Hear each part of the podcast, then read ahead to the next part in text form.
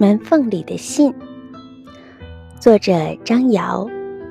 傍晚，一阵风来到了一个新的村子，大伙儿的门都关得好好的。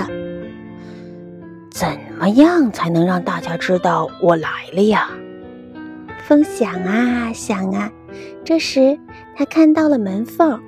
如果从门缝里钻进屋子，这本事对于风来说其实是小儿科啦。不过，风可不是那么没有礼貌的呀。他想到了一个好主意，给大家写一封信，从门缝里塞进去。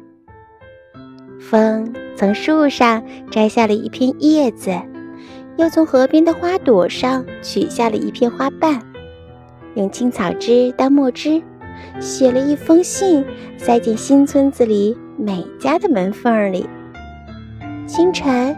傻瓜熊开门的时候，发现门缝里夹着一片树叶，树叶上写着：“认识你是我的荣幸，我的朋友。”咦？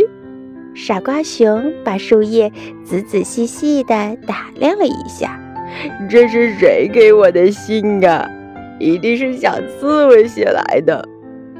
傻瓜熊想起来，昨天下午他和小刺猬在树下玩耍。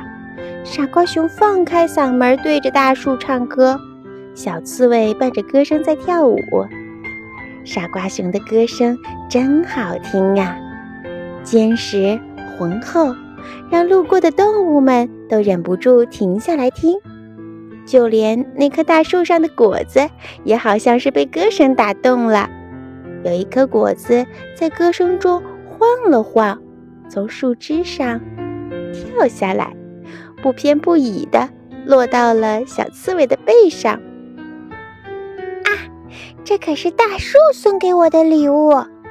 小刺猬高兴地说。不对，不对，傻瓜熊说，是我给大树唱歌，果子才会掉下来的。